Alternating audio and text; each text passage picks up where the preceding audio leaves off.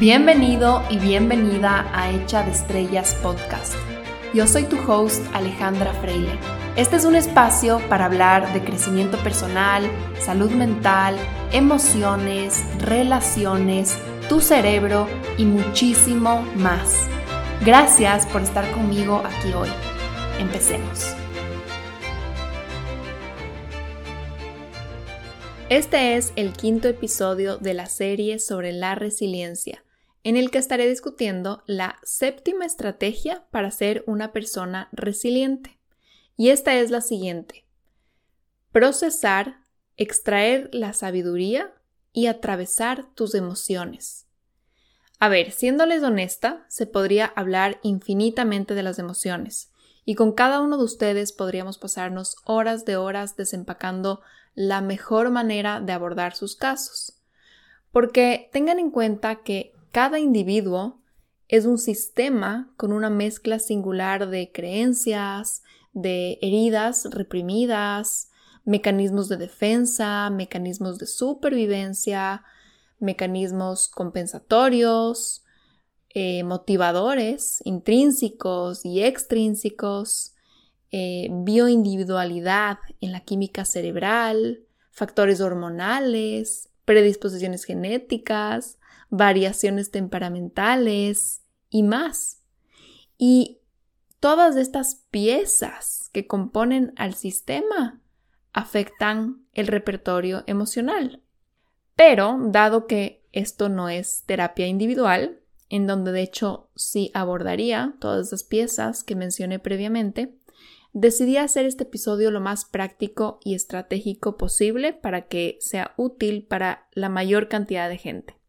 No quiero ser reduccionista y decirles que ya con estos cinco pasos serán unos másters de sus emociones, pero creo que si a esta información ustedes le suman su criterio personal y su discernimiento, podrán tener un resultado muy sanador y efectivo. Vamos a ver cinco pasos para abordar el mundo emocional. Y para este episodio, papel y lápiz, porque vamos a estar hablando de muchísimas cosas y muchos componentes y no quiero que se les escape nada. El paso número uno es conocer de dónde vienen tus emociones. Toda emoción es una respuesta o una consecuencia a algo. Siempre hay un precursor a tu emoción. No aparece solita así de la nada. Entonces, lección número uno, no estás loca por sentir lo que sientes. Interesantemente, este precursor la mayoría de veces es un pensamiento. Y este pensamiento, que en realidad en la psicología cognitivo-conductual se los llama pensamientos automáticos, son generados en una fábrica interna que la llamaremos tu sistema de creencias centrales. Esta fábrica está todo el día generando pensamientos automáticos, desde un repertorio de moldes que son tus creencias, y básicamente decide cuál molde usar de acuerdo a cada situación externa de la vida. Entonces, para aclararles el orden, imagínense que es como una secuencia de pasos, pero no es una línea esta secuencia de pasos, sino que es un círculo. El sistema empieza en uno de estos pasos, pero al final el último paso alimenta el primer paso. Entonces, si es que van a dibujar esto, es un círculo. Paso número uno, hay una situación externa. Y esto viene como un agente de afuera que, que entra al círculo, ¿ok? Entonces, uno, hay una situación externa. Dos, hace que tu sistema de creencias centrales encienda uno de sus moldes, que son esas creencias. Tres, produce muchos pensamientos automáticos. Que cuatro, te generan una emoción. Que cinco, esto lo veremos luego, más adelante, genera una respuesta fisiológica en tu sistema nervioso. Y lo más probable, una acción subsecuente. Y, por último, el círculo vuelve al su punto original, ya que estas acciones que tú tomas usualmente alimentan a tus creencias centrales. Entonces vamos a ver un ejemplo. Digamos que hay esta situación externa. Te llaman del banco a decir que tu tarjeta está en mora y que debes una gran multa. Tu sistema de creencias centrales dice, a ver, vamos a usar el molde de mis creencias financieras, por ejemplo. Y ese molde va a empezar a bombardearte con pensamientos automáticos. Entonces quizás pienses, ya me fregué, y ahora cómo voy a conseguir la plata, y qué voy a hacer, y qué estrés, etcétera, etcétera. Esos pensamientos generan todo un tren de emociones, preocupación, miedo, irritabilidad, frustración, impotencia, que a su vez genera una cadena de respuestas fisiológicas. Quizás la barriga se te hace un nudo, experimentas calor, se te agita la respiración, pierdes la noción de dónde estás, etcétera, etcétera.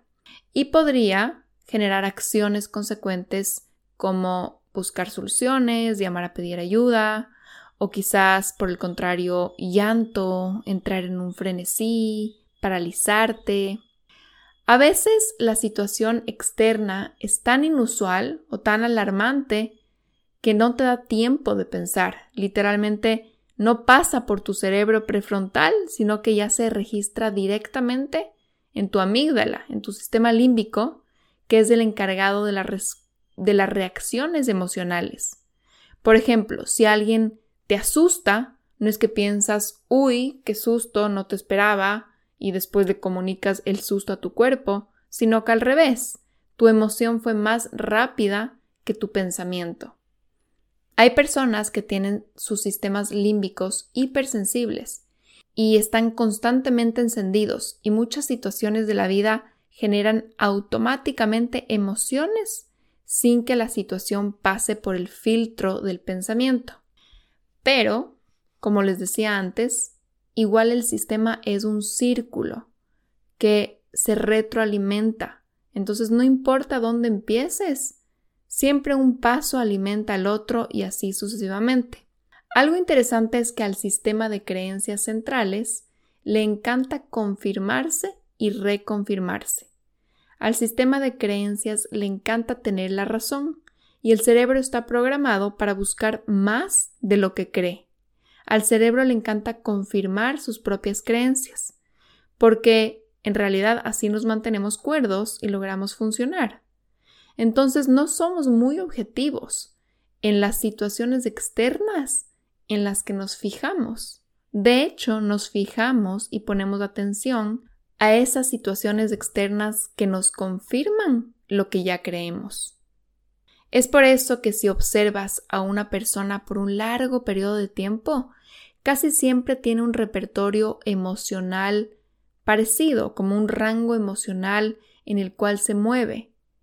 Al menos de que haga el trabajo de cortar ese ciclo y trabajar en sus creencias centrales o que aprenda a autorregular sus emociones. Quiero que sepan que el problema no es tener creencias centrales.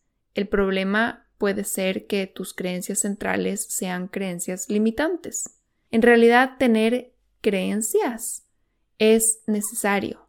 Estas son filtros para poder navegar la vida sin sentirnos sobreestimulados por la cantidad de información. Las creencias centrales actúan como un sistema de atención selectiva que es muy necesario para ser funcionales. Y esa fábrica de creencias centrales es incesante, está siempre encendida generando pensamientos automáticos todo el día. En la terapia cognitivo-conductual justamente se trabaja en cambiar ese sistema de creencias para que, por ejemplo, si tienes una creencia central de que la vida es dura y todo el día pasas con pensamientos automáticos súper negativos y toda situación externa le ves como una confirmación de lo fea y oscura que es la vida, a través de la metodología de terapia, lo que se hace es que puedes cambiar esa creencia a una más bondadosa o más beneficiosa, como por ejemplo, la vida es bondadosa. Y así tus pensamientos automáticos cambien, tus emociones subsecuentes cambien, tus reacciones fisiológicas cambien, tus acciones cambien y por ende con el tiempo toda tu vida cambie. Y bueno, si es que esto es algo en lo que quieres empezar a trabajar, yo tengo un curso intensivo que se llama Cápsula Sanación, en el que se trabaja justamente en, en estas creencias centrales y en reprogramar esas creencias limitantes para que tú tengas un repertorio de pensamientos y de emociones más expansivo y más nutritivo para tu vida. Bueno, les voy a dejar el link en las notas del episodio por si acaso esto les interese. Pero volviendo a las emociones, este primer punto es que las emociones surgen de un lugar. No estás loco o loca, por algo te sientes como te sientes. Y por eso no vale la pena ignorar tus emociones, porque más bien son un hilo de donde podemos jalar y descubrir o uno, qué tipo de pensamientos estás teniendo y en cuál creencia central hay que trabajar, que incluso podría darnos información de un pasado que hay que sanar o un trauma que hay que procesar, o dos, que hay una situación externa, ese input que está entrando, que quizás debe ser atendida y solucionada.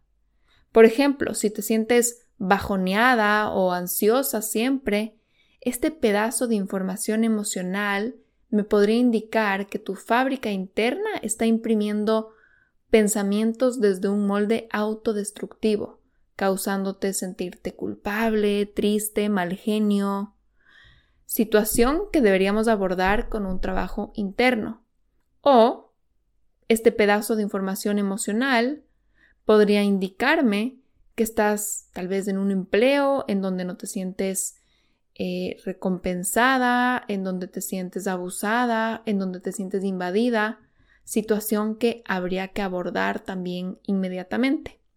Entonces, el paso número uno es conocer de dónde vienen tus emociones, entender que las emociones son parte de un sistema del cerebro que usualmente surgen por los pensamientos que estás teniendo y estos pensamientos vienen de tus creencias centrales o de una situación externa de la vida que te está haciendo pensar en esas cosas que después causan ciertas emociones.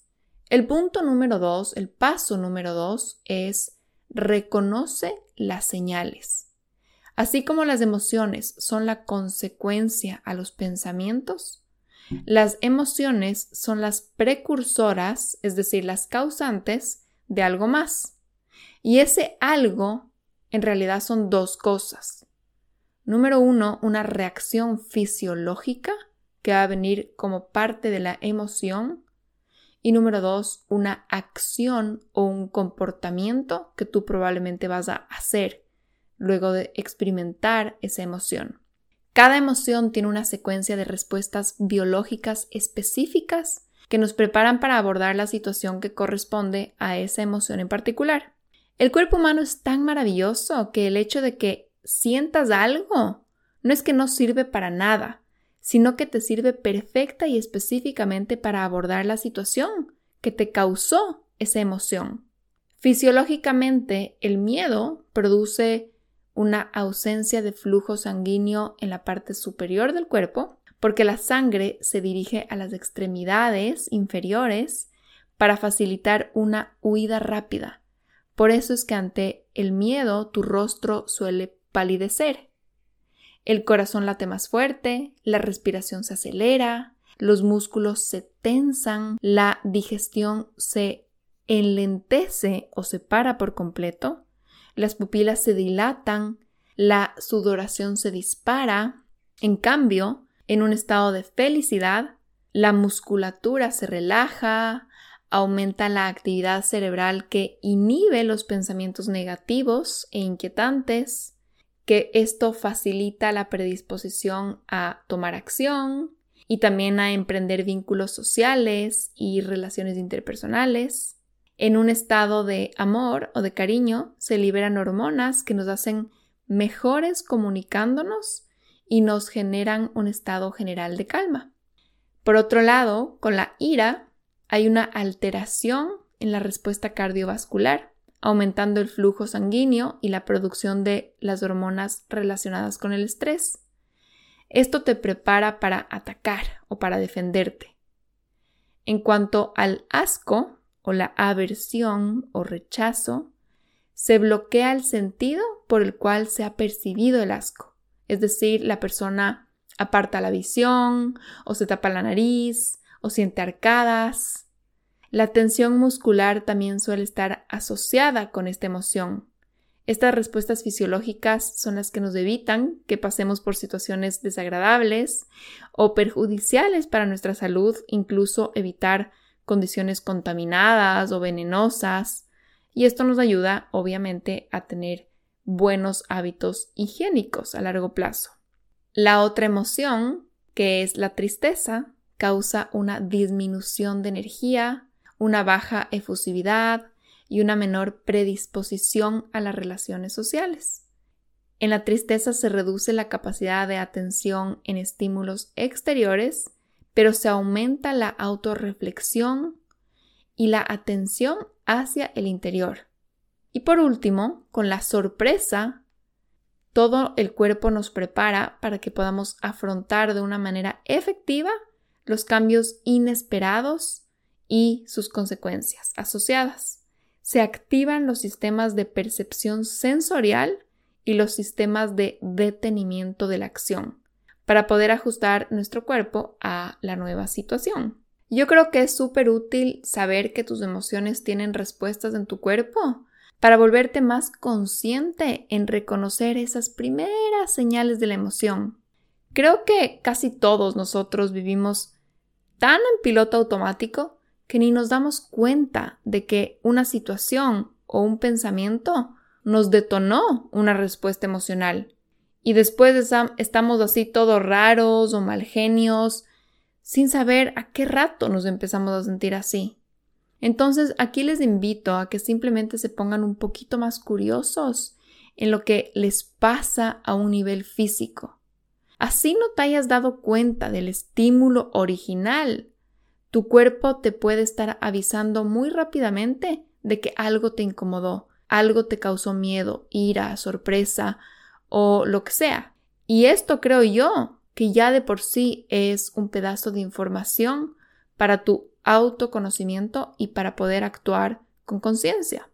Esto te puede llevar a darte cuenta que una de tus creencias centrales es una narrativa de inseguridad de ti misma, tal vez, que produce y reproduce y sigue reproduciendo pensamientos autodestructivos o quizás que hay una situación externa que podrías cambiar por el estado emocional que te está causando. Aparte de la reacción fisiológica, que es esa primera invitación que les hago a que estén atentos a qué pasa con su cuerpo, qué está pasando con su estómago, qué está pasando con su latido del corazón, con su respiración, las emociones producen un comportamiento o acción. Para eso existen. Y para eso se da la reacción fisiológica. Todo eso que pasa internamente en tu cuerpo te está preparando para una acción. Y así como decía antes, a veces pasamos tan rápido por la vida, tan en piloto automático, que no nos dimos cuenta del estímulo ni de la reacción fisiológica pero sí podemos atraparnos a nosotros mismos ya en esa reacción comportamental. Y estas pueden ser muy sutiles y muchas veces no tan beneficiosas para la vida que estamos queriendo crear. Lo ideal fuera que podamos reconocer la emoción al momento que surge y no cuando ya se ha plasmado en nuestros comportamientos. Pero bueno, todos somos seres humanos ocupados, con miles de cosas que hacer, entonces no pasa nada si llegamos un poco tarde al, memo de la emoción y nos tenemos que enterar de nuestra emoción por el comportamiento consecuente. Creo que todavía estamos a tiempo para abordarla conscientemente antes de que se haga una bola de nieve de reacción. Lo que tenemos que hacer entonces es estar perceptivos a estos comportamientos que son inconscientes, que estamos haciendo no desde la conciencia, no desde la lógica, no desde la elección, sino esas acciones que parece que nos dominan y de la nada solo estamos como que subidas, embarcadas en esas acciones, en esos comportamientos.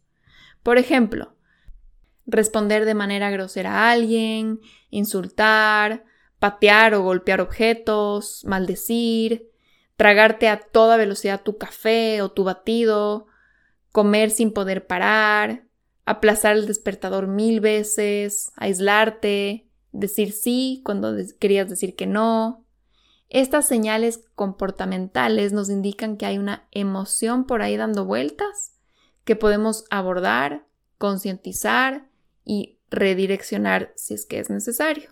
Entonces, este paso se trata de reconocer las señales, así sea por las respuestas corporales o porque te están causando un comportamiento distintivo. Aquí el paso es reconocer las señales de que hay una emoción por ahí en tu sistema que está causando todo esto. El paso número tres es ponerle nombre a tu emoción. Literalmente así de simple, como si fuéramos niños chiquitos. Ponerle un nombre a tu emoción. Existen seis emociones básicas, que son el miedo o la ansiedad, la tristeza, la felicidad o alegría, la ira o enojo, la sorpresa y el asco. Cada categoría tiene subcategorías, varias, miles, bueno, no miles, pero varias subcategorías, como por ejemplo, dentro del miedo están las categorías alarma y horror, entre varias otras. Además, cada categoría específica puede ser experimentada en una diferente intensidad, ¿verdad? Por ejemplo, si estás en el transporte público, quizás sientes un 2 sobre 10 en alarma. Si estás caminando sola a las 3 de la mañana en un barrio peligroso, quizás sientes 10 sobre 10 en alarma. Una película sádica te puede hacer sentir un 3 sobre 10 en horror, mientras que la exposición real a un asesinato te podría hacer sentir un 10 sobre 10 en horror. Aparte de las subcategorías y las intensidades en que podemos experimentar estas emociones, quiero que piensen que las emociones básicas son como los colores primarios y que de ahí pueden derivar un sinfín de combinaciones entre sí. Entonces no es que solo hay esas seis emociones básicas, sino que si tú coges y las mezclas, tienes un montón de combinaciones. Y además que puedes combinarlas, acuérdate, con diferentes intensidades y dentro de esas categorías. Entonces es, es infinito. Pensemos, por ejemplo, algo tan simple para que vean las diferencias de, de, cómo la experiencia es tan distinta. Algo tan simple como la combinación felicidad con sorpresa. Imagínense ustedes, ¿cómo se siente felicidad con sorpresa? ¿Qué tipo de situación les haría sentir eso? Quizás sientes esto si llegas a tu casa en la noche luego de un día largo de clases y resulta que tu familia pidió tu comida favorita. Felicidad con sorpresa, ¿verdad? O digamos que te encuentras un billete doblado dentro de un pantalón que no habías usado por muchísimo tiempo. Esa sorpresa con, con felicidad que te causa. Ahora imagínense si combinamos tus mismos ingredientes, felicidad con sorpresa, pero que ahora le añadimos, le agregamos un poquito de miedo.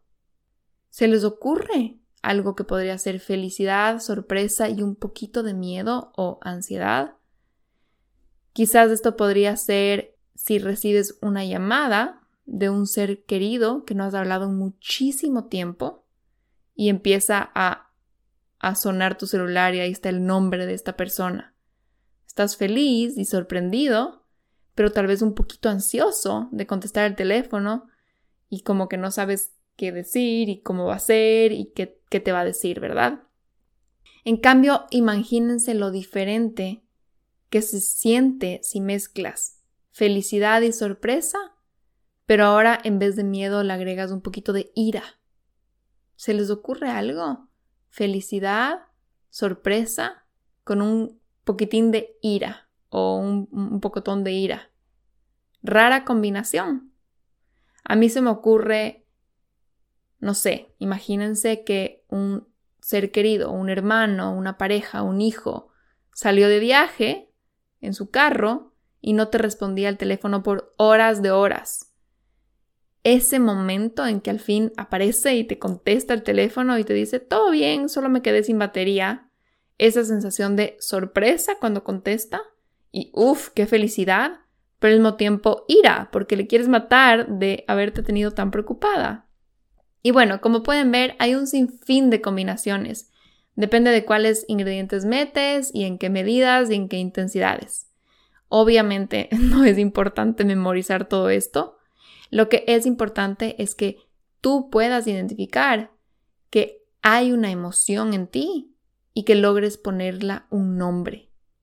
Simplemente con ponerle un nombre a un problema o en este caso a una emoción nos ayuda a que ésta baje en intensidad si es que es necesario y nos ayuda a automática e inconscientemente empezar a encontrar soluciones para lidiar con ella.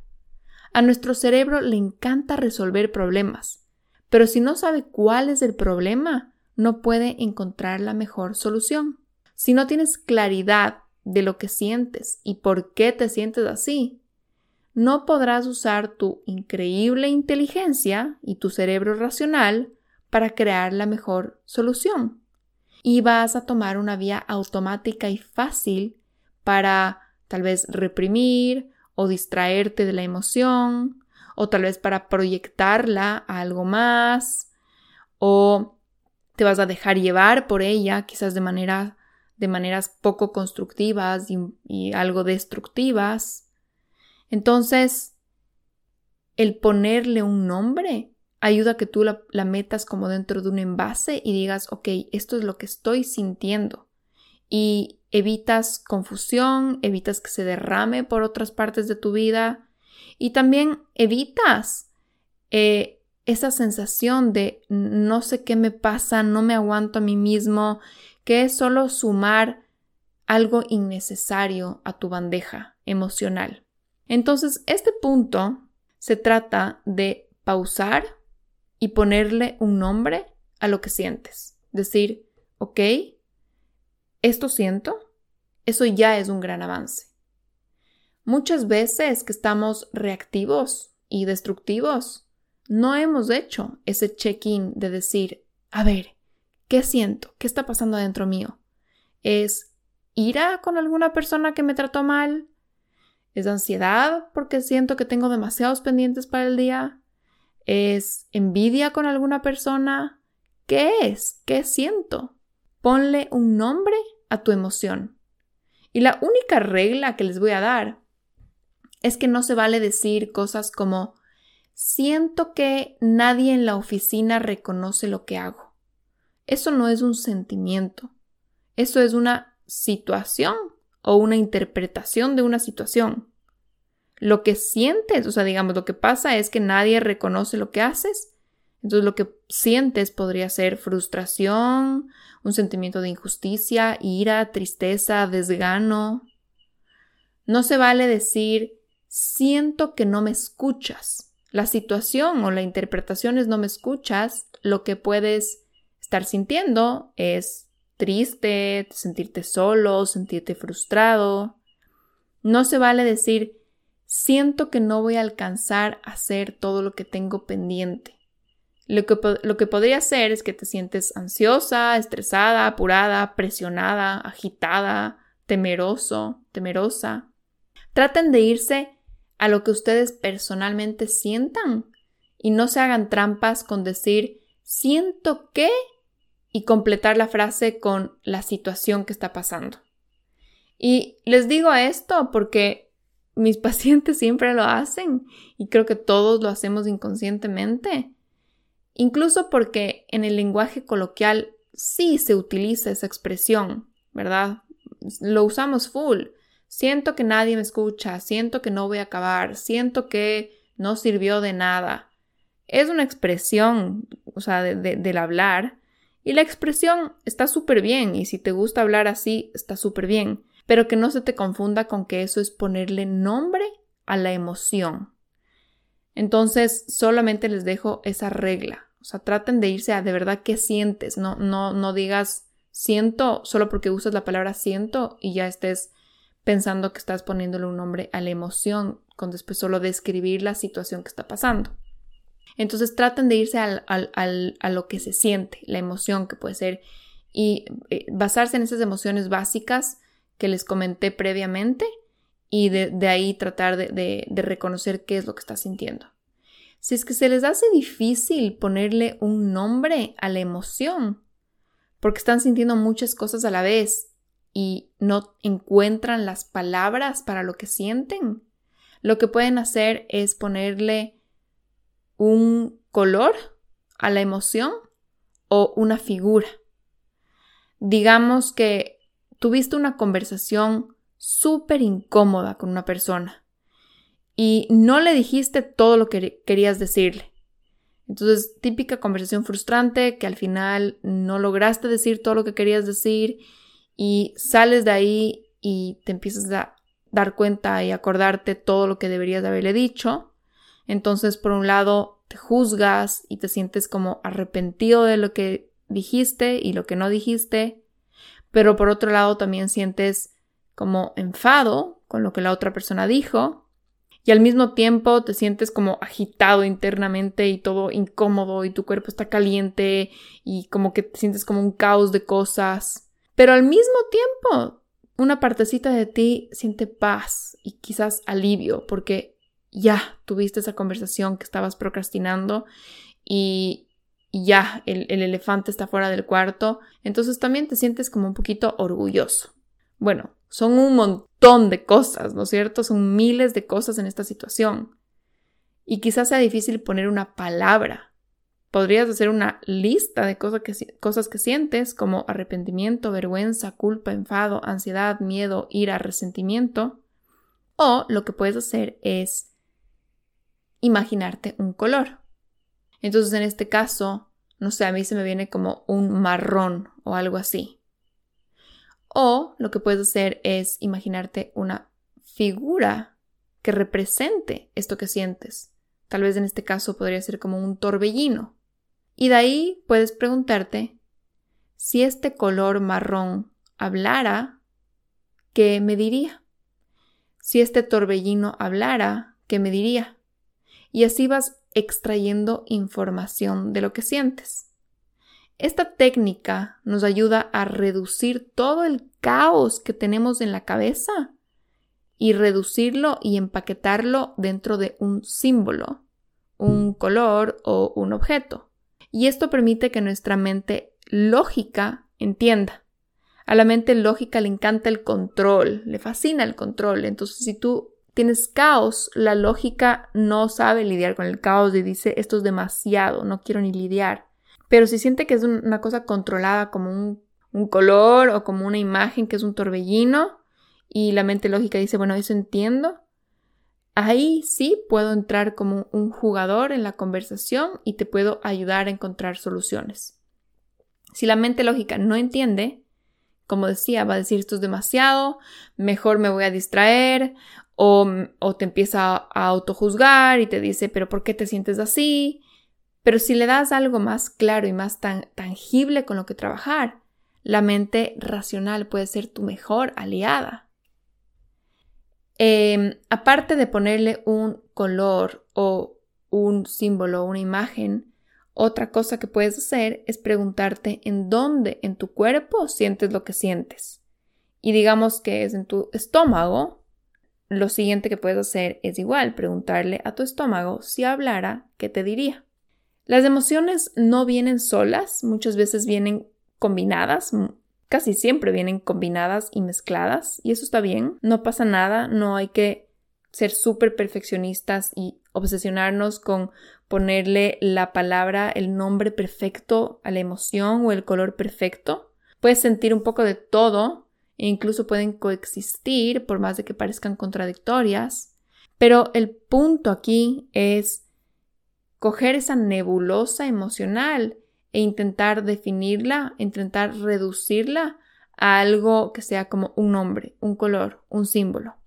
Hay un recurso eh, que lo pueden encontrar en Google que se llama la rueda de las emociones, que nos da como todo un abanico de opciones. Entonces es como que están los colores primarios en, el centro, que son esas emociones básicas, y de ahí como que se abren todas estas otras categorías y subcategorías y mezclas de colores como, como la rueda de los colores, literalmente. Y yo creo que este recurso es súper útil para ver todas las opciones que existen. A veces nos ayuda y nos da ideas para poder poner, poner el dedo y decir como que sí, con esta me identifico. De todo lo que siento que no tenía palabras, poner el dedo y decir, ah, sí, lo que estoy sintiendo es, eh, yo qué sé, aburrimiento, lo que estoy sintiendo es nostalgia, lo que estoy sintiendo es melancolía, entonces ya te ayuda a tener como una idea más clara de, de las palabras que están ahí disponibles para tu uso. Entonces, van a descubrir que ponerle nombre no solo les va a generar alivio y claridad, sino que sirve como autovalidación y como primer paso para saber qué hacer con la emoción. Ahora, el punto número cuatro es clasifica el origen de tu emoción y lidia con la emoción. Cuando ya sepas qué sientes, porque ya le pusiste un nombre, pregúntate, ¿de dónde viene? ¿De dónde está viniendo esta culpa? ¿De dónde está viniendo esta melancolía? ¿De dónde está viniendo este, esta irritabilidad? Y vamos a intentar poner lo que sentimos en dos categorías. O sea, vamos a intentar clasificar nuestra emoción en estas dos categorías. Categoría A, la emoción corresponde y es coherente a una situación externa. Y categoría B, la emoción corresponde a mi mundo interno, es decir, esos pensamientos incesantes mis creencias, mis inseguridades, mis traumas, mis heridas, todo lo que corresponde a tu mundo interno. ¿Y cómo diferenciar? Yo sé que ustedes van a decir, pero ¿cómo sé si es que es una situación externa o si es que es mi mundo interno? Y aquí entre paréntesis muchas veces es una combinación de ambas. Pero para poder clasificar y tener una idea de cómo abordarla, pregúntate, pregúntate y pregúntate de dónde viene lo que siento de dónde viene. Si no logras eh, encontrar y poner el dedo en una situación externa, ok, tal vez está indicando de que viene de algo de adentro. Pero si es que hay una situación externa que está ahí presentándose, vas a saber si te preguntas y lo llevas al fondo. Si eres capaz de determinar de dónde viene lo que sientes. No te creas esa voz de tu ego que te dice, no sé por qué me siento así. Ese no sé es solo un mecanismo de defensa que sí lo puedes atravesar si te pones la intención de hacerlo. Y esto se los digo porque me pasa siempre con mis pacientes, que yo les digo, ¿por qué, ¿por qué crees que te sientes de esta manera? ¿De dónde, ¿De dónde será que viene esa emoción? Y me dicen, no sé, no sé, no sé. Y después yo les digo, a ver, pero pensemos, o sea, ¿desde cuándo te sientes así? ¿En qué momento te empezaste a sentir así? ¿Cuándo surgió? Y ahí es como que, ah, ah, ya, viene por esa pelea, ah, ya, viene porque me pasó esto esta mañana, ah, ya, viene porque esta mañana me puse la ropa y no me quedó y fue un trigger y un detonante a pensar un montón de cosas destructivas de mí misma y desde ahí me he estado sintiendo de esta forma. Entonces, si solo te pones la intención y de verdad intentas ese ir para atrás y decir de dónde viene lo que estoy sintiendo, Créeme que puede no ser perfecto y puede que no des con la raíz más raíz del mundo, pero vas a encontrar algo y vas a poder trabajar con ese algo. Si te cuesta mucho hacerlo sola, háblalo con alguien. Cuéntale lo que sientes. Dile, me estoy sintiendo súper bajoneada, me estoy sintiendo súper culpable, hoy día no sé por qué, estoy irritable, estoy reactiva, estoy de esta u otra forma, estoy súper triste, hoy día estoy como negativa, hoy, día me siento así. Y en esa conversación probablemente, naturalmente, porque así son las conversaciones naturales, no tienen que ser súper así metódicas, vas a tener claridad o vas a tener por lo menos luces de por qué te sientes así y de dónde viene. Tener con quien rebotar ideas siempre es una buena opción, siempre es una buena opción. Así no tengas un psicólogo al frente tuyo. Ten una persona ahí, que sea un hermano, un ser querido, un amigo, que le digas, tienes un tiempito para conversar, mira, me estoy sintiendo así, no sé de dónde viene, y, y tengas esa conversación en donde vayas encontrando y que la intención sea ir encontrando de dónde viene, no solo sea desahogarte, sino que te ayude a descubrir de dónde proviene esa emoción. Y si no quieres o no puedes hacerlo con alguien, sí lo puedes hacer sola o solo. Y a mí me encanta y siempre les recomiendo que escriban. Escribe la pregunta, ¿de dónde viene lo que siento? Puedes escribir incluso, puedes, puedes hablarle a la emoción y puedes decirle, ira, ¿de dónde vienes? ¿Qué hay detrás? ¿Qué hay detrás de mi ira? ¿Qué hay detrás de mi melancolía? ¿De dónde naciste? ¿De dónde vienes, melancolía? ¿De dónde viene lo que siento? Haz estas preguntas y si tienes la intención de encontrar las respuestas, van a empezar a venir. Quizás no automáticamente, porque el ego va a ponerte todos los mecanismos de defensa, pero si tú presionas un poco, vas a ir encontrando. Entonces, si determinas, haces este trabajo y determinas que viene de una situación externa, como habíamos dicho la categoría A, y dices, ok, ya, puse, pongo el dedo en donde viene y sí, definitivamente es, es una pelea que tuve esta mañana con alguien o es un mensaje pasivo-agresivo que me mandaron en redes sociales o es que alguien que me gustaba me dejó de responder o es que estoy lejos de mis seres queridos o es que me saqué una mala nota. Ya sabemos que se ha generado una respuesta emocional a una situación externa.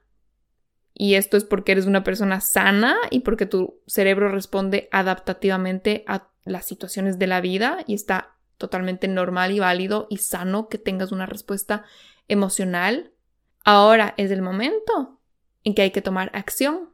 Tu emoción te predispone para tomar acción.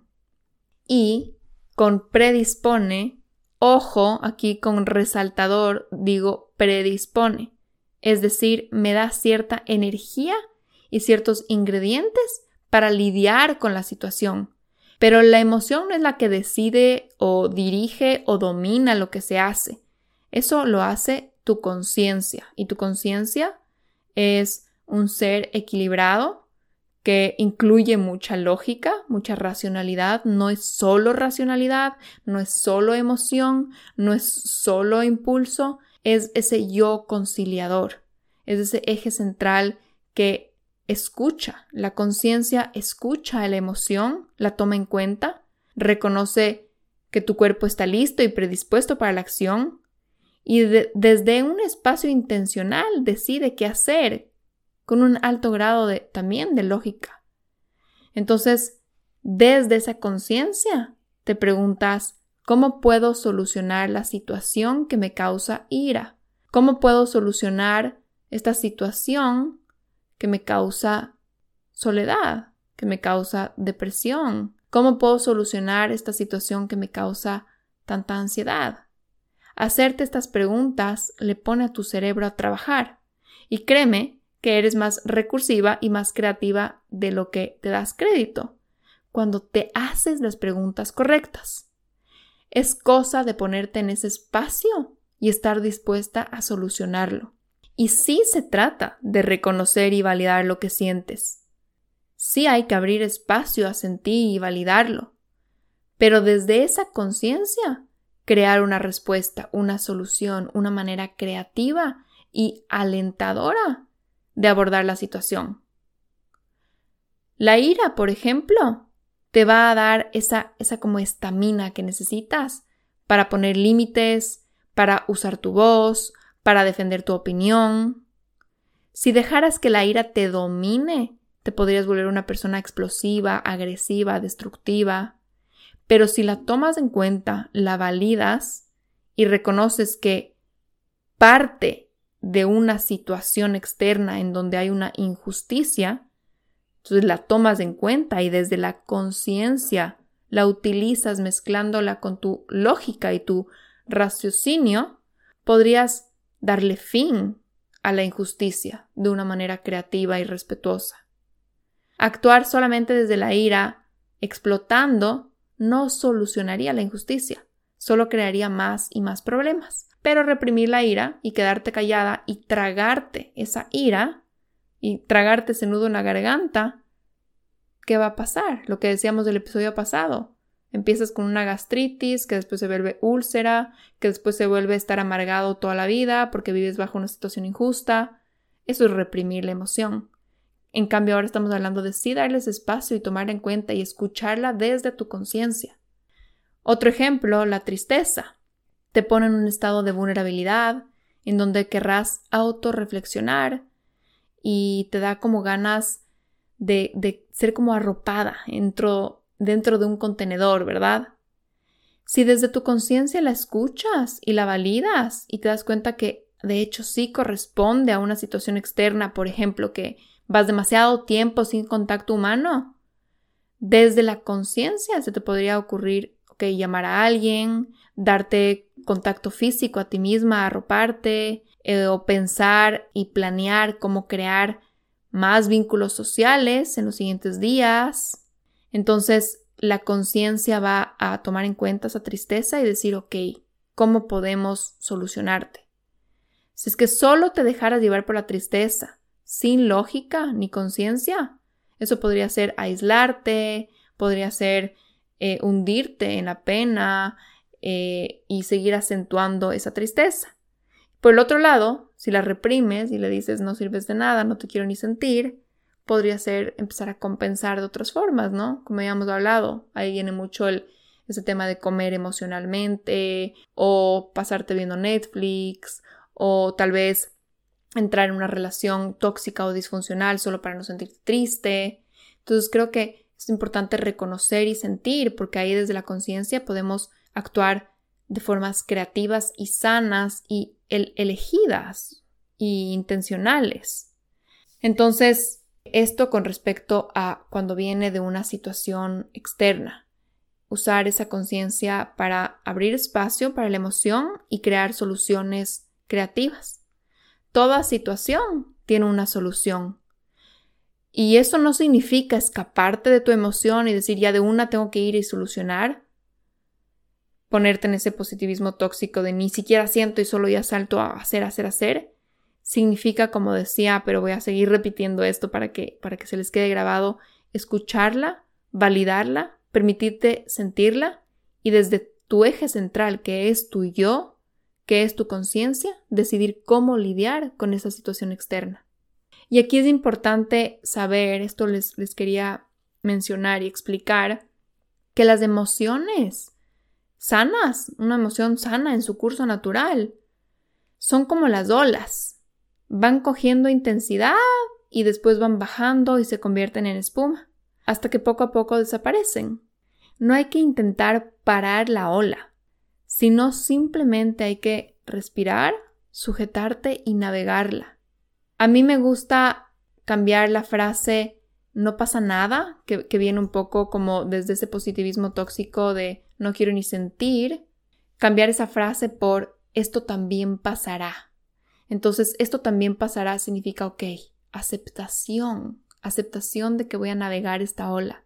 El no pasa nada, no pasa nada es no quiero sentir, no quiero ver que estoy en esta ola, quiero, quiero, quiero correr, quiero que venga un helicóptero y me, saque. El esto también pasará requiere mucha madurez, mucha aceptación y creo que es una, una frase que describe mucho la, resiliencia, ¿no? Y dentro de esa ola, que es la emoción, el momento ideal para que entre la lógica depende de la intensidad de la emoción. Si la intensidad es altísima y estás en un 9 o 10 de, de, la emoción, lo mejor sería darte un tiempo de simplemente sentir esa ola, dejar que la ira sube y baje, dejar que la tristeza sube y baje, antes de que ya estés forzando ahí a la lógica. A mí me encanta por eso la palabra desde la conciencia, porque cuando estás en tu eje central, en tu yo, en tu conciencia, incluso a veces puedes verte como desde afuera y decir como, wow, me estoy sintiendo triste, wow, estoy sintiendo ira. Y ponerte desde ese eje que es el yo, que está como atrás, como el director de la orquesta, puedes ver que las emociones están ahí surgiendo, que tu cuerpo está sintiendo, pero no, no, no eres la emoción. No es que tú eres esa ola, no es que tu yo es esa ola, sino que la conciencia puede observar y puede decir voy a dejarme sentir y no voy a meter ahorita toda la lógica y toda la solución y toda la acción, voy a dejarme navegar. Mientras estés navegando esa emoción intensa, si está en un 9 o en un 10, mi recomendación es que no es un momento para tomar decisiones ni para accionar, porque probablemente no será una respuesta constructiva, porque la emoción será demasiado alta, demasiado intensa y no le dará mucha cancha a la lógica.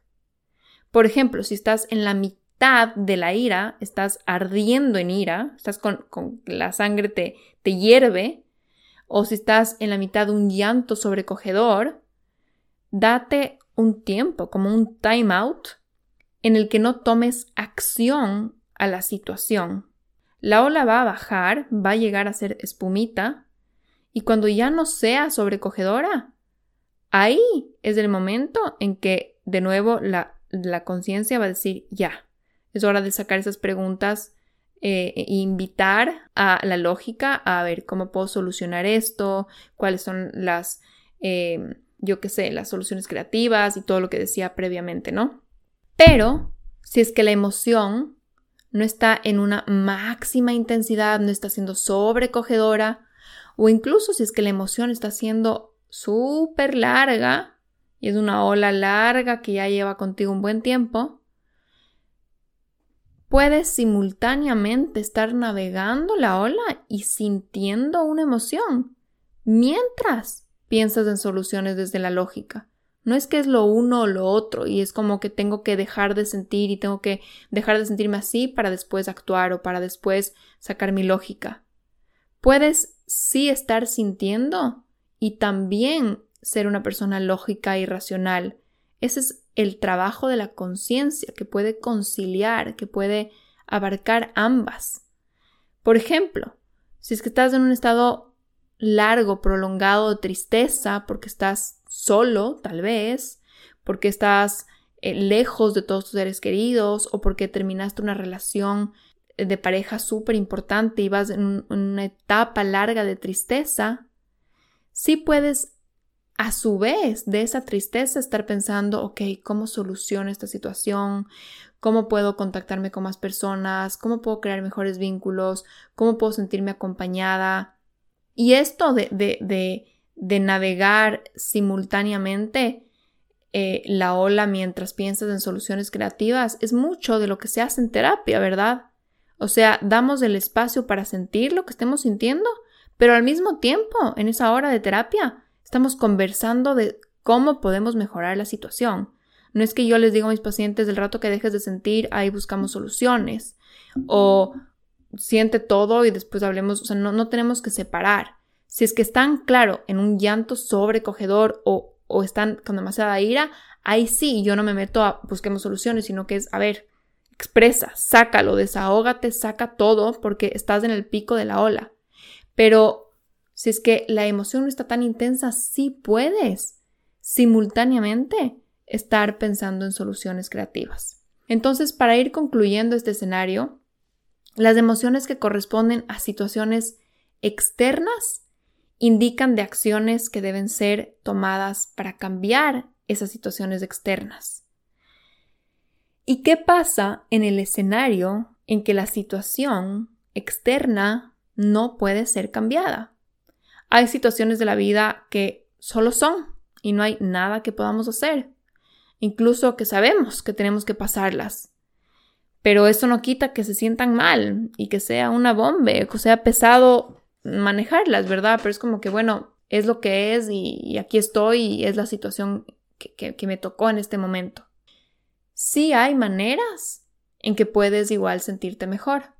Y aquí te dejo estas preguntas, en las que tienes una situación externa que te causa una emoción dolorosa y esta emoción dolorosa corresponde a la situación externa que no puedes cambiar y que no hay nada que puedas hacer para cambiar esa situación externa.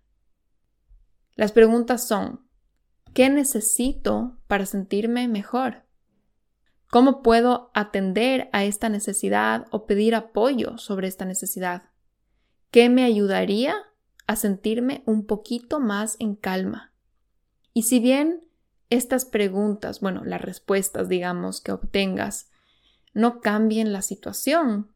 Atender a tus necesidades y traerte cositas que te hagan sentirte un poquito más en calma puede hacer que la emoción de la situación baje muchísimo en intensidad.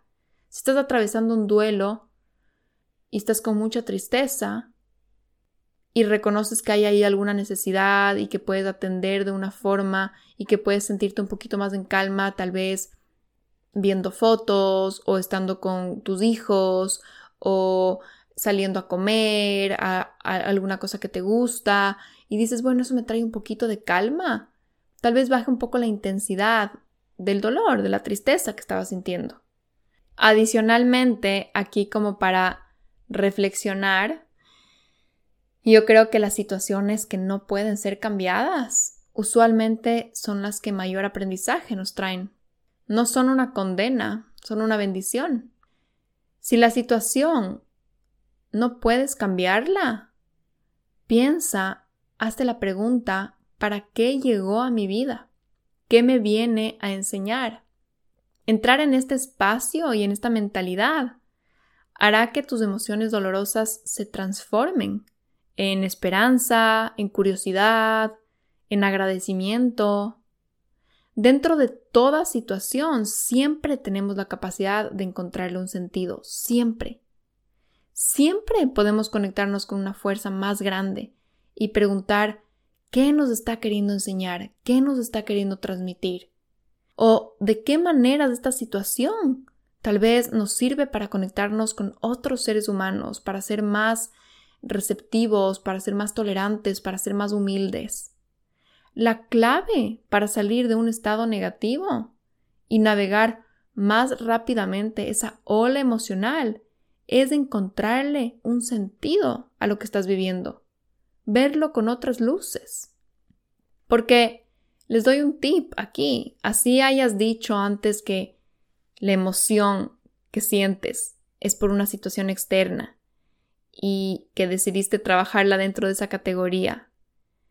La situación externa, cómo tú ves la situación externa, casi siempre está contaminada por tus pensamientos y tus creencias.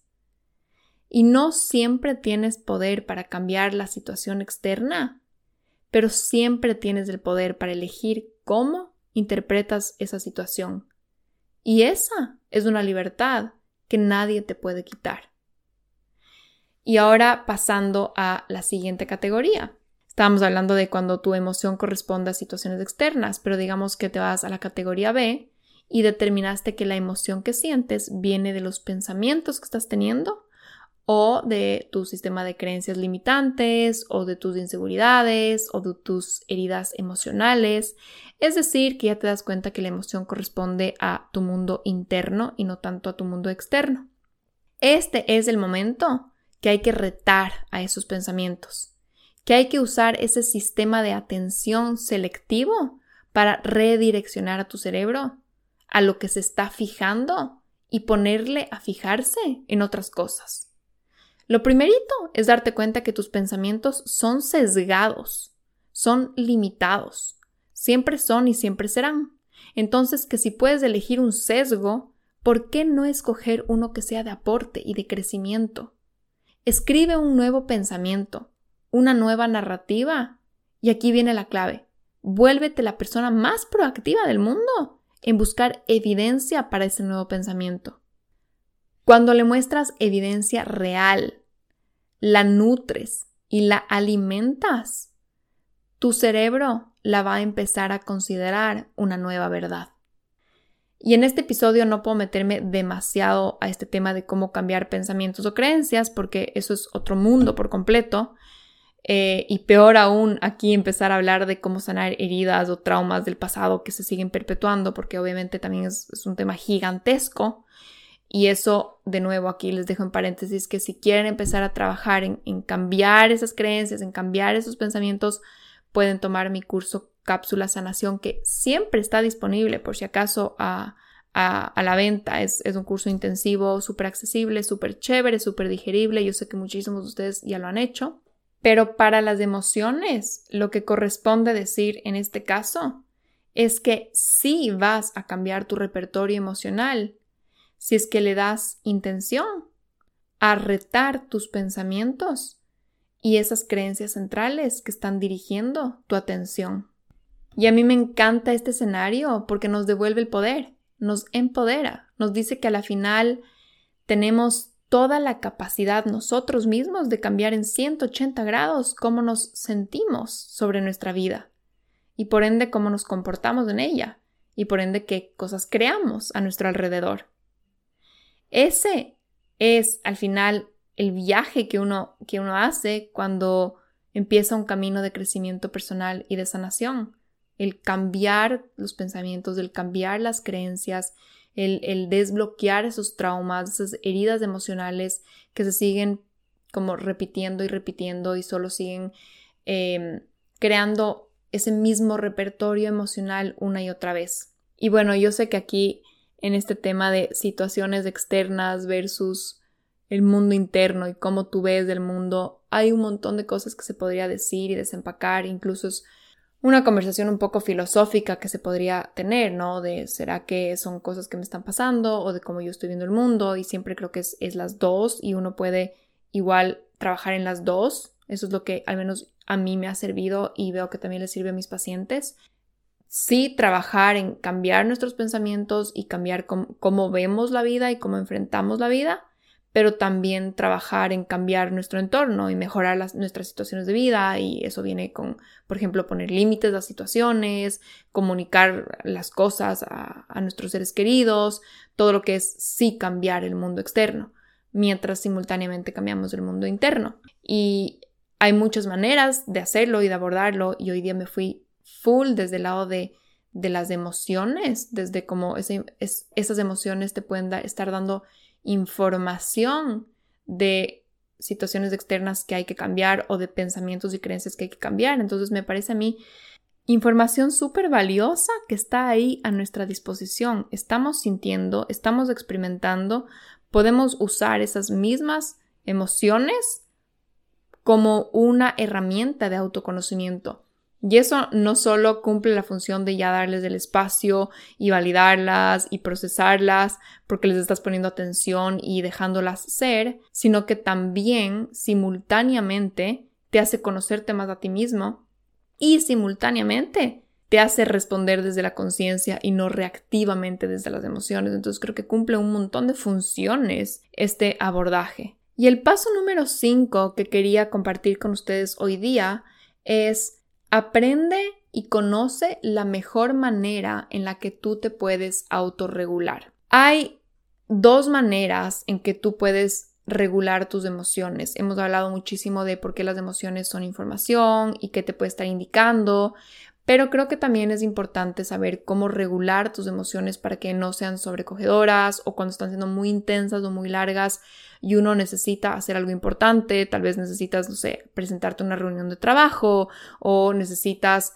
no sé, ser una persona funcional y necesitas de verdad regularte y, y procesarla de una manera más eficiente Aquí están unas herramientas eh, que quería compartir con ustedes. Igual lo puse muy intencionalmente al final del episodio porque no quiero que se lleven la idea de que es como solo me tengo que regular y digerirla y procesarla rapidísimo con estas estrategias y ya, sino que de verdad que puse toda la otra información antes para que ustedes vean que son importantes y hay que escucharlas y hay que validarlas y todo lo demás. Pero ahora vámonos a ya la, la parte de la regulación emocional. Existen dos maneras en que tú puedes autorregularte. Eh, están en inglés estos nombres porque no sé cómo son en español. La primera es top-down regulation y la segunda es bottom-up regulation. Top-down regulation tiene mucho que ver con lo que estábamos hablando previamente.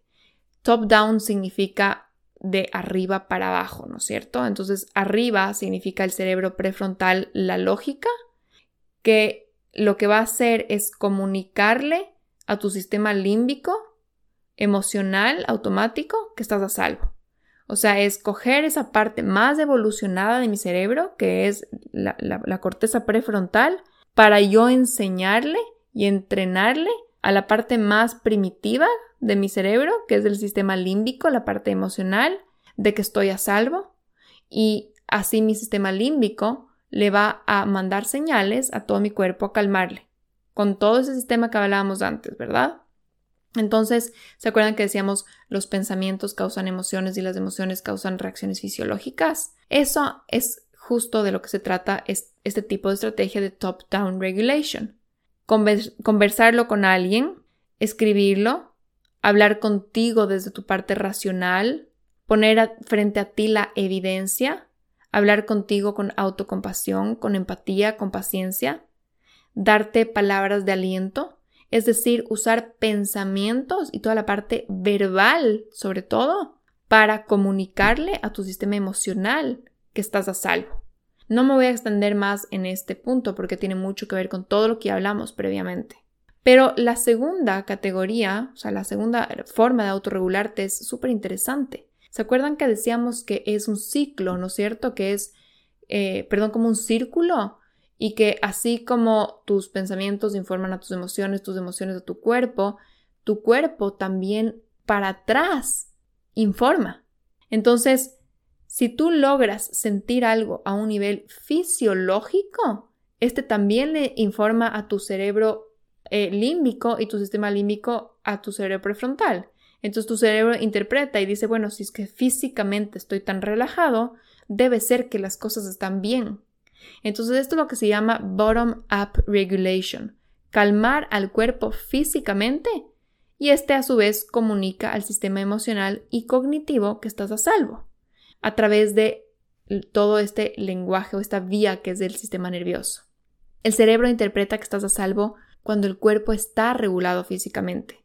Por ejemplo, si es que la respiración es larga y prolongada, tu cerebro dice, bueno, debo estar a salvo, no creo que esté en peligro de muerte si es que estoy respirando como un monje budista, ¿verdad? Entonces les voy a dar aquí una listita y con esto voy a ir terminando este episodio de herramientas para hacer esta regulación emocional cuando te encuentres agitado, cuando ya los pensamientos no te estén funcionando, cuando ya hiciste todo ese trabajo de, de, tratar de calmarte a ti mismo, de racionalizar, de, de, meter el factor de tu conciencia, pero de verdad quieres volver a la karma o necesitas hacer algo importante y necesitas autorregular tus emociones o digamos tu ira, tu tristeza, tu agobio. Estas son algunas de las herramientas. La número uno es la respiración regulatoria consciente y va de la siguiente manera.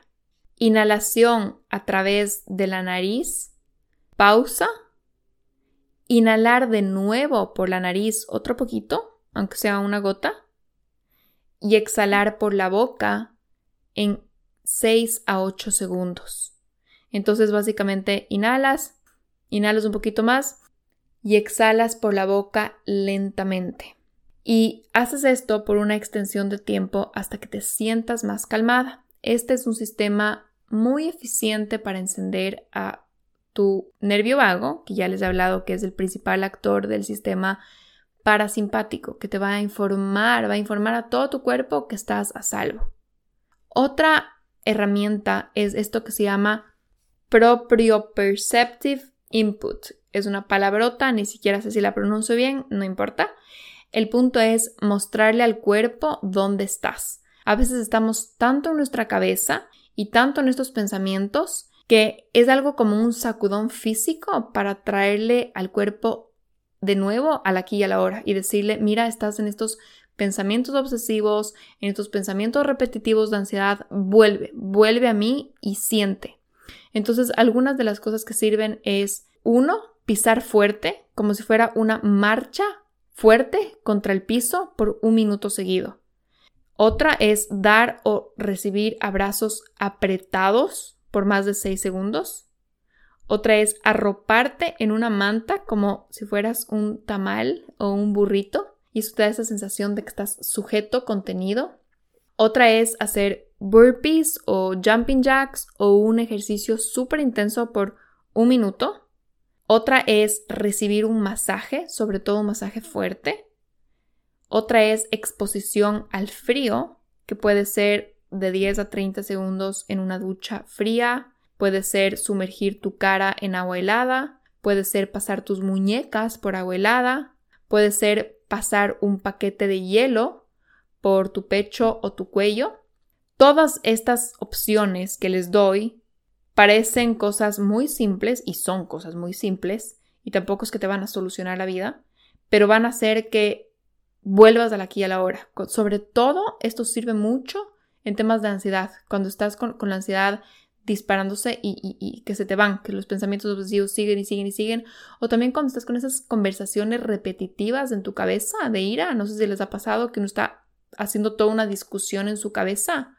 Estas prácticas sirven como para decir, a ver, vuelve, vuelve aquí y a la hora. Entonces puedes lavarte la cara con agua helada, saltar, hacer estas marchas y, eso te va a ayudar a salir de ese estado emocional. Eh, la tercera es la interacción social, sobre todo el tacto físico o una reunión con alguien querido o llamar a alguien si es que no puedes hacerlo presencialmente. Esto también es una manera de autorregularte, de bajar la intensidad emocional. El tacto físico es fabuloso en lo que causa en nosotros, del impacto que tiene en nuestro cuerpo. Le comunica a nuestro cerebro automáticamente de que estamos a salvo, sobre todo cuando es un, tacto cariñoso. La cuarta herramienta para la autorregulación es actividades que te den placer, risa o diversión.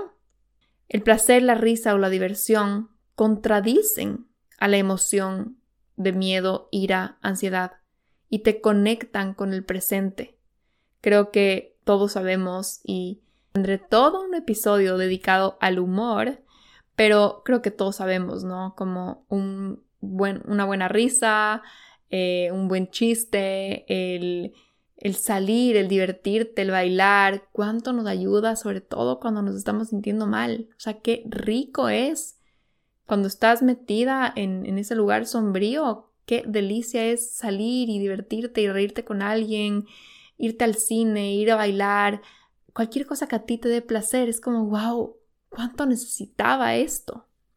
Y la quinta y última manera para autorregularte es el traerte intencionalmente de vuelta a la calma. Y hay varias maneras para hacer esto. Creo que ya les he compartido, pero otra vez aquí van.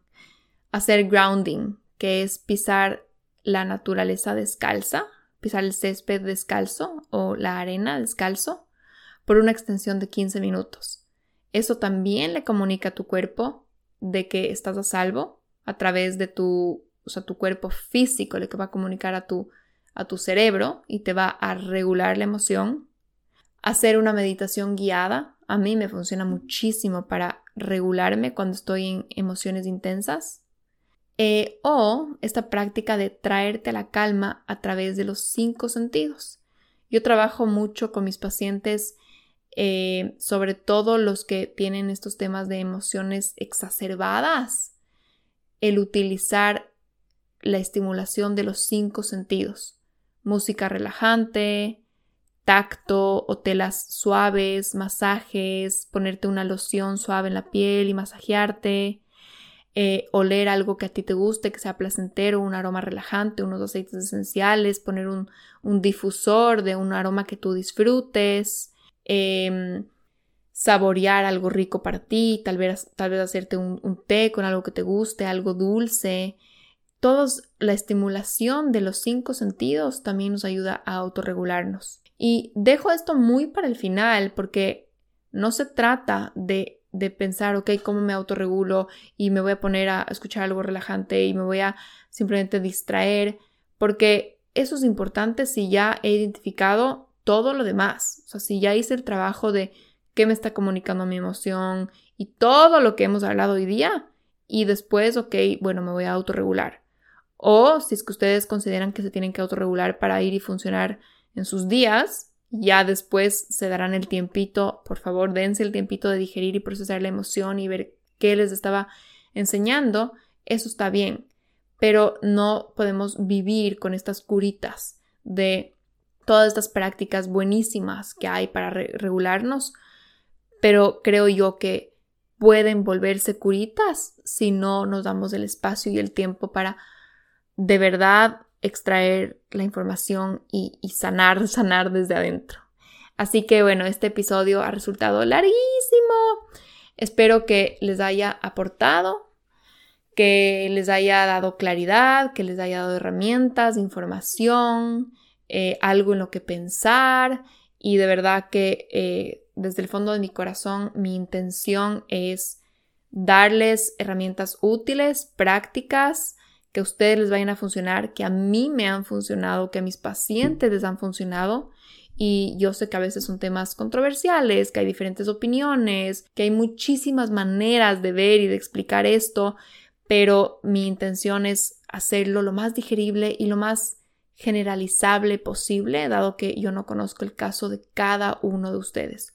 Entonces, por favor, les pido que utilicen su criterio y su discernimiento para ver si es que estas estrategias y estas herramientas se aplican a sus casos y que si es que sienten que van a ser contraproducentes o que les van a hacer sentirse peor, no las utilicen. Y ahí está su criterio, ahí está su libre albedrío, pero que tengan esta información en sus manos creo que de todas maneras puede ser de mucho aporte. Entonces nada, con eso termino el día de hoy. Esta clase sobre las emociones. Espero que la hayan disfrutado, que se la repitan las veces que sea necesaria, si es que necesitan seguir integrando y digiriendo toda esta información. Y les mando un abrazo enorme como siempre y ya nos estaremos escuchando muy pronto.